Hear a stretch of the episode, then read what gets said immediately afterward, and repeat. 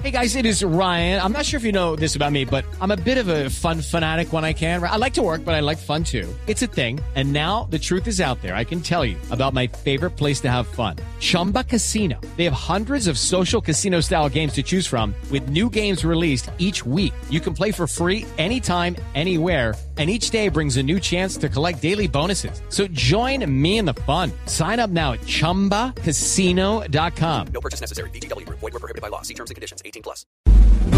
Luz María Sierra es periodista. Está en Mañanas Blue.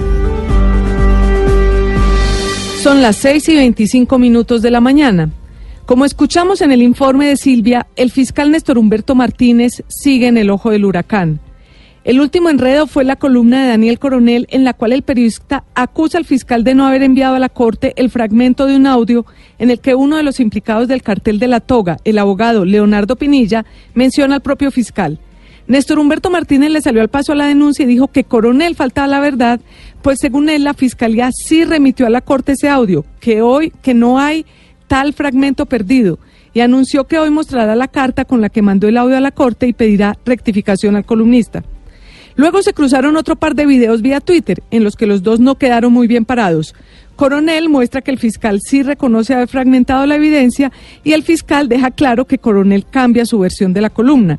En este episodio me surgen preguntas para las dos partes.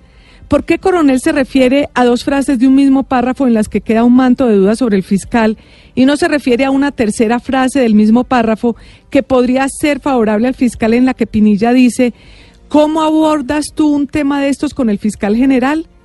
Y por otro lado, para el fiscal general también hay preguntas. ¿Por qué fragmenta el diálogo en vez de enviarlo completo? ¿Y por qué no se declaró impedido en este caso si lo mencionaban?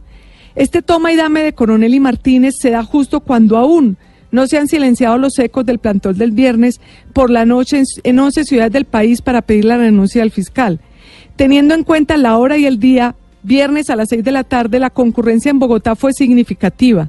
Algunos hablan de 3.000 personas que llegaron hasta el búnker. Hubo momentos de tensión cuando bajaron la bandera de la Fiscalía y la quemaron.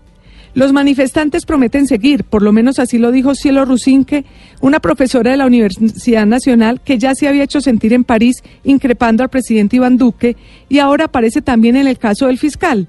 Dice en su Twitter, abro comillas, Néstor Humberto Martínez renuncia o en 15 días le prometo que paramos Colombia y lo renunciamos. Por otra parte, de Justicia y la Comisión Colombiana de Juristas presentaron una demanda de nulidad contra la elección del fiscal ante el Consejo de Estado. Es decir, el via crucis para el fiscal general y, por supuesto, para el país con este tema aún no termina.